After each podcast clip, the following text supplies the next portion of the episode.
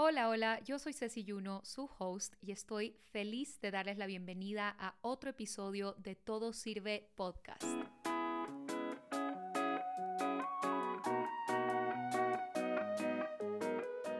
Arrancar, quiero hacer un agradecimiento rápido a Shure nuevamente por su apoyo constante, no solamente a mi proyecto musical, sino también a este podcast, que ahora estoy grabando con el nuevo SM7DB de Shure. Es un súper micrófono y la verdad es que no tienen idea cuánto estoy disfrutando grabar con él. Así que nuevamente, muchísimas gracias Shure por este regalazo. Ahora sí, para empezar, les cuento que el tema de este episodio fue sugerido en un QA o Questions and Answers o preguntas y respuestas en mis redes sociales. Y la verdad es que desde que leí esta sugerencia me encantó porque me hizo reflexionar muchísimo. Me llevó a la importantísima pregunta de qué haría o qué me gustaría saber si volviese a empezar mi proyecto musical desde cero. La verdad es que no puedo decir que tengo arrepentimientos grandes. Felizmente estoy muy satisfecha con el trabajo que he hecho, con mi trayectoria, con mis logros, hasta con mis errores, diría yo. Pero siempre hay cosas que podemos mejorar, o por lo menos ese tipo de situaciones en que nos preguntamos qué hubiera pasado si, qué hubiera sucedido si hacía las cosas de tal forma, qué hubiera sucedido si tomaba tal oportunidad, o qué hubiera sucedido si le decía que no a tal oportunidad. Así que si eres un artista emergente o alguien que está empezando un proyecto musical, artístico o de cualquier tipo, espero que estas experiencias y tips te ayuden. Vamos a empezar a desmenuzar todo lo que me hizo pensar esta pregunta. ¿Qué haría o qué me gustaría saber si volviese a empezar mi proyecto desde cero? En primer lugar, y yo creo que lo que más rápido respondo siempre es que tocaría más puertas y practicaría mucho más networking o mucha más búsqueda de conexiones. Como dije, no es que tengo grandes arrepentimientos, pero esto es algo en lo que pienso bastante seguido, la verdad. Cuando yo estaba en la San Francisco de Quito, que es una super universidad en Ecuador, y también cuando estaba en Berklee College of Music, estaba 100% rodeada de personas que se dedicaban a la música creo que es algo que no se ha repetido en mi vida nunca más, estar en ese entorno en el que todos mis compañeros tenían estas aspiraciones y todos estaban trabajando en proyectos, mis profesores eran personas de la industria. Es difícil que un entorno así se repita. Pero en su momento mi ansiedad y mi falta de confianza en mí misma, la verdad es que no me permitió aprovecharlo como hubiera querido. Era una época en que todas las interacciones sociales se sentían como montañas para mí. No sé si porque no me sentía lo suficientemente buena, no sentía que tenía nada que ofrecer, cuando eso no era cierto. Pero en todo caso la ansiedad me carcomía. Y viéndolo desde ahora, hacia atrás, me hubiera encantado saber en ese momento que lo peor que me podían decir al tocar una puerta o tratar de establecer alguna conexión era que no, es lo peor que te pueden decir, que no. Y de eso uno no se muere, solo sigues a la siguiente puerta y ya. Y por supuesto es algo que he terminado aprendiendo con el tiempo, pero si pudiese cambiar alguna cosita es saber esto que sé ahora en ese momento. Número 2. Habrán muchas opiniones rodeando tu proyecto. La tuya es la más importante. Especialmente cuando empiezas, mucha gente opinará sobre la forma en que haces las cosas o si les parece cool tu música o no les parece cool tu música o tu arte o la gestión de tu proyecto. Entonces, definitivamente, si volviera a empezar, creo que perdería menos tiempo dudando de mis habilidades o pensando en el que dirán creo que me enfocaría mucho más en cuánto me gusta a mí lo que estoy haciendo o la forma en que estoy manejando las cosas. Y esto lo digo por la música, pero también incluso por la presencia en redes, como muchas veces nos cuesta un montón compartir algo o postear alguna idea de contenido porque luego nos da vergüenza o miedo lo que puedan decir. Y me encanta que este consejo es algo que ya se ve un montón por allá afuera en el Internet, pero un pensamiento que es realmente liberador y que ha sido liberador para mí también es saber que nadie piensa tanto en nosotros. Esa es la verdad, nadie piensa tanto en nosotros. Y si llegan a pensar o comentar o chismear algo, en 48 horas ya no va a tener ningún tipo de importancia. Nadie está tan enfocado en lo que hacemos o dejamos de hacer. Entonces, escuchando tu propia opinión y validando tu propia percepción de lo que estás creando Es la forma más efectiva de mantenerte enfocado y mantenerte alineado con tu visión. Solo así vas a poder mirar atrás y sentirte orgulloso de todo lo que has venido haciendo. Número 3. Definitivamente pasaría menos tiempo comparando mi proyecto con otros proyectos. Esto es algo que sí hacía bastante sin darme cuenta. Hay un dicho que dice, Comparison is the thief of joy, o la comparación es el ladrón de la alegría o de la felicidad. Y no hay nada más cierto que eso. Compararte no solamente te quita motivación de una manera vertiginosa, sino que también te quita el enfoque en ti mismo te aleja tanto de lo que vienes haciendo que no te permite mirar hacia adentro y no te permite tener una mirada objetiva hacia afuera tampoco.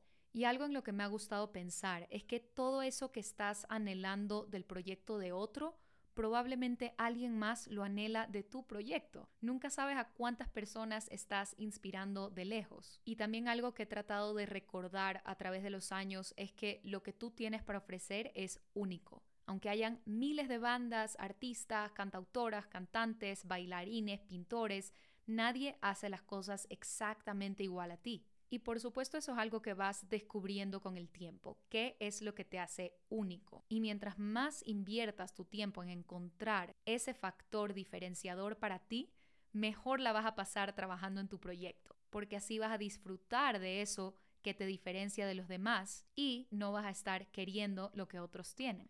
Número 4, y esto si pudiera expresarlo en mayúsculas, lo expresaría en mayúsculas. No preocuparme tanto por cuándo llegarán los logros, sino enfocarme en disfrutar lo que estoy creando. Algo que me ha gustado aprender a lo largo de mi proyecto es que ser profesional y dar lo mejor de ti es el camino más rápido al éxito. En esta industria y en obviamente muchas otras industrias del arte, mucha gente está constantemente buscando atajos y por épocas es inevitable contagiarte de esa energía y la verdad es que no te lleva a ningún lado. De hecho, hay un montón de artistas que han perdido dinero por intentar encontrar atajos. Personas que terminan pagando por seguidores, pagando por playlists, pagando por streams y todo eso desaparece. Todo eso es efímero. En cambio, la constancia, el trabajo duro, el enfoque, la perseverancia, la calidad de lo que lanzas al mundo es tu vía más rápida y segura para lograr eso que quieres. Es construir cimientos más fuertes para que no se vuelen a la primera tormenta, si nos ponemos románticos. Es trillado decirlo, pero no deja de ser verdad. Esta es una carrera de resistencia, no de velocidad. Número 5. No todo el mundo trabaja como tú. Intenta encontrar tu crowd o a tu gente y confía en tu intuición cuando algo no te convence. Eso es algo que he aprendido a través de los años. Tu intuición será tu mejor aliado en esta carrera. Hay un montón de gente que te ofrecerá distintas formas de llegar a la meta o lograr X cosa más rápido o ganar más dinero o darte más exposición, etc. Si no te convence o si hay algo que suena demasiado bueno para ser verdad, si no es la forma en que tú visualizaste hacer las cosas dentro de tu proyecto, no tienes por qué hacerlo. Y saber y recordar eso es importante. Decir que no es igual o más importante que decir que sí. Solo tú puedes proteger tu integridad, los valores con los que quieres que te asocien, tu reputación. Y obviamente es posible que cometas errores de todas formas y que termines confiando en personas en las que no debías confiar. Pero, tal como dice el nombre de este podcast, todo sirve, de todo se aprende. Y poco a poco vas afinando un poquito más esa intuición, esa habilidad para saber qué es lo correcto para ti. Número 6 pide ayuda. Y si pudiera también decir esto en mayúsculas, lo diría. Pide ayuda. Mucha más gente de la que crees está dispuesta a ayudarte. Mucha más gente de la que crees quiere verte triunfar. No dudes del poder de la colaboración, de intercambiar ideas, de decir en alto lo que necesitas.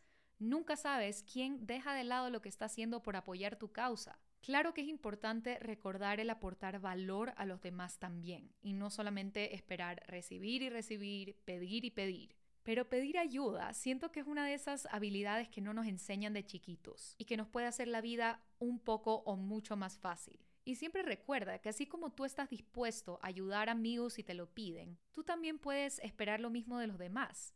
No te creas la historia de que estás completamente solo y que nadie entiende por lo que estás pasando. Tal vez no tengas a muchas personas en tu vida que se dediquen a exactamente lo mismo que tú o que tengan un proyecto artístico, que tengan un proyecto musical, pero aún así créeme que si alguien te quiere ayudar va a encontrar la manera. Aprender a pedir ayuda es una habilidad muy importante a tener.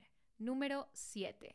No todo lo que lances va a ser tu mejor trabajo y eso está bien. Obviamente mi carrera no es perfecta, no todo lo que he lanzado al mundo es perfecto, no todas mis canciones me fascinan, hay algunas que tienen partes sobre las cuales dudo hasta el día de hoy, no todo mi contenido es perfecto, he cometido un montón de errores, pero es parte del proceso. No existe un artista del mundo que tenga un récord de perfección en cuanto a sus obras. Muchos artistas pasan por un flop era, o sacan un mal álbum, o sacan un mal sencillo, pero se sacuden y siguen haciendo lo que aman, esperando que lo próximo que hagan sí valga la pena y sí cumpla con todos sus requerimientos. Eso que no es tu mejor trabajo está ahí por una razón. Está ahí porque necesita ser expresado o experimentado. Necesita una vía para salir al mundo. Necesita recibir el feedback de la gente. Necesita ser percibido desde afuera. Hay un montón de frases de artistas sobre este tema, pero una que me encanta es Sia diciendo que ella considera que solo el 10% de lo que escribe o compone es su mejor trabajo el 90% restante de su trabajo está ahí por otras razones, muchas veces por el puro ejercicio de escribir, otras veces por el puro ejercicio de expresar, pero en todo caso ella considera que solo el 10% es su mejor trabajo. Y eso la verdad es que nos quita un montón de presión de encima, el recordar que no todo lo que lancemos va a ser nuestro mejor trabajo. Mientras antes hagamos las paces con eso, mejor. Número 8. Sale más barato tomar descansos más seguido que tener burnouts que duran meses. Si pudiera tatuarme esto en la frente, me lo tatuaría. Esto es algo que sí aprendí a las malas y puedo decir que lo sigo aprendiendo. Como ya dije, esto es de resistencia y es difícil conseguir esa resistencia que nos va a llevar más lejos si estamos constantemente utilizando todos nuestros recursos sin saber cuándo retirarnos o cuándo descansar. Es como correr una maratón, y yo no soy corredora y puede que no tenga idea, pero sé que es muy importante conservar los recursos al hacer una carrera. Nadie corre a la misma velocidad de principio a fin durante las cuatro horas, sino que aprenden a dosificar esa velocidad, fuerza, hidratación, resistencia, etc. Así que después de tener varios burnouts que me han dejado meses inhabilitada, deprimida, agotada, con problemas de concentración, enfermándome mil veces y con insomnio, puedo decirles que por uno o dos días a la semana que se tomen un descanso, su proyecto no se va a caer, no se va a desmoronar. Yo creo que especialmente cuando nos dedicamos a esto y no tenemos un horario laboral como el resto, sino que trabajamos 24/7 sin que nadie nos diga nada, tenemos que saber cuándo ya ha sido suficiente. Tenemos que saber escuchar a nuestro cuerpo y darle la importancia necesaria. Número 9. La gente no paga a tiempo y no todo el mundo le encontrará valor a lo que haces. Eso es una realidad. No lo tomes personal, distribuye tus recursos de manera inteligente y pierde la vergüenza al cobrar. Esto no requiere mucha explicación, la verdad, pero sí, en nuestra industria, en nuestro gremio, el asunto de los pagos y de hacer valorar nuestro trabajo es bastante engorroso. El 99% del tiempo no es personal, pero no por eso quiere decir que vamos a aguantar que no nos paguen o que nos quieran regatear nuestros servicios. Por eso es importante y algo que he aprendido también es que hay que ser asertivos. Y como dice mi mamá, pensar que más vergüenza debería tener el que no te está pagando a ti que tú con esa persona. Y hay que ser muy cuidadosos con quién escogemos hacer negocios. Mientras más rápido entendamos esto, menos tiempo pasaremos amargados, menos dolores de cabeza tendremos. Número 10. Es una carrera extremadamente difícil y muchas veces ingrata. Pero victimizarte o pensar que todo el mundo está en contra tuyo solo te complicará más las cosas. En general, yo no me considero alguien que se victimiza, pero por supuesto todos tenemos nuestros momentos y de repente sí me he dejado llevar por mucha negatividad, le soy sincera pensando que no soy buena, que nadie me escucha, que hablo por gusto, que no digo nada nuevo, que hay otros artistas que tienen más suerte, entre comillas, que yo. De verdad puedo decir que en esos momentos yo sola me he hecho las cosas más complicadas para mí misma. Y por supuesto no siempre todo sale bien. No es que estamos buscando un optimismo tóxico, siendo ciegos y diciendo que todo está bien cuando no es así pero usualmente no hay una razón específica o personal detrás de no conseguir lo que queremos. No hay, por lo general, gente confabulando para arruinarnos la vida o para entorpecer nuestro éxito. No hay nadie persiguiéndonos, no hay nadie metiéndonos el pie. Simplemente es una carrera que requiere de muchísimo trabajo, muchísima inversión, cientos de miles de intentos hasta conseguir destacar entre la infinita competencia que hay. Entonces, yo sé que es difícil, pero no te desanimes porque tú no eres el problema. Lo cual me lleva al siguiente y último punto, número 11.